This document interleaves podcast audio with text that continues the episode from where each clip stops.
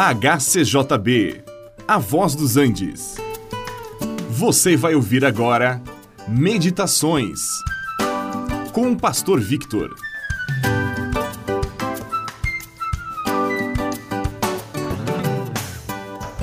Todos os anos, no dia 7 de setembro, os brasileiros comemoram o dia da sua independência política de Portugal. Relembramos aquele grito do Ipiranga. Relembramos Dom Pedro, que era o príncipe regente do Brasil. Agora, o Brasil é um país independente que já foi governado por reis, por presidentes, ditadores.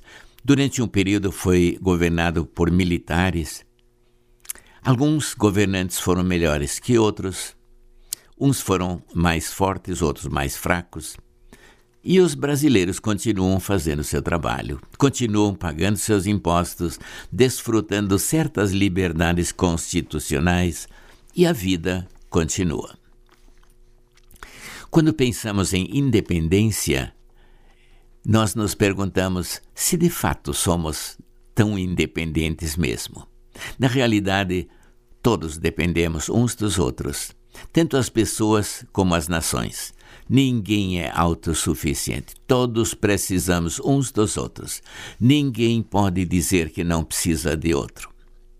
Pela manhã, para tomar a nossa primeira refeição do dia, vejamos de que nós somos dependentes.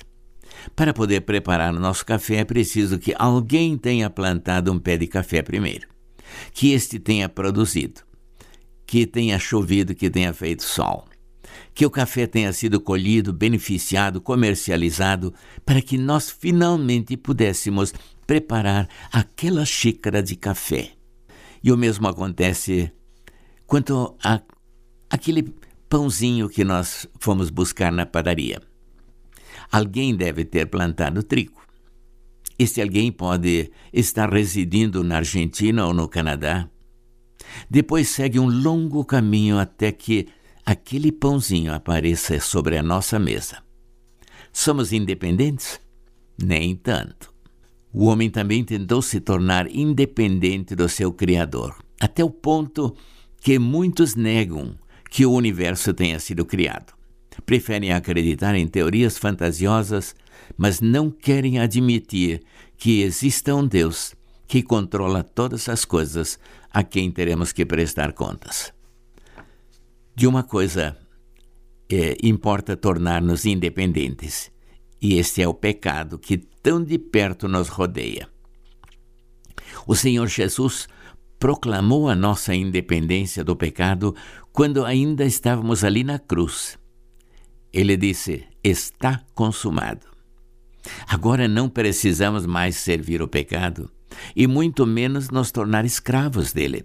Somos independentes, somos cidadãos de uma nação santa. Somos povo de propriedade exclusiva de Deus, aquele que nos chamou das trevas para a sua maravilhosa luz. Isto é que é independência. É muito mais importante que a independência política de um povo.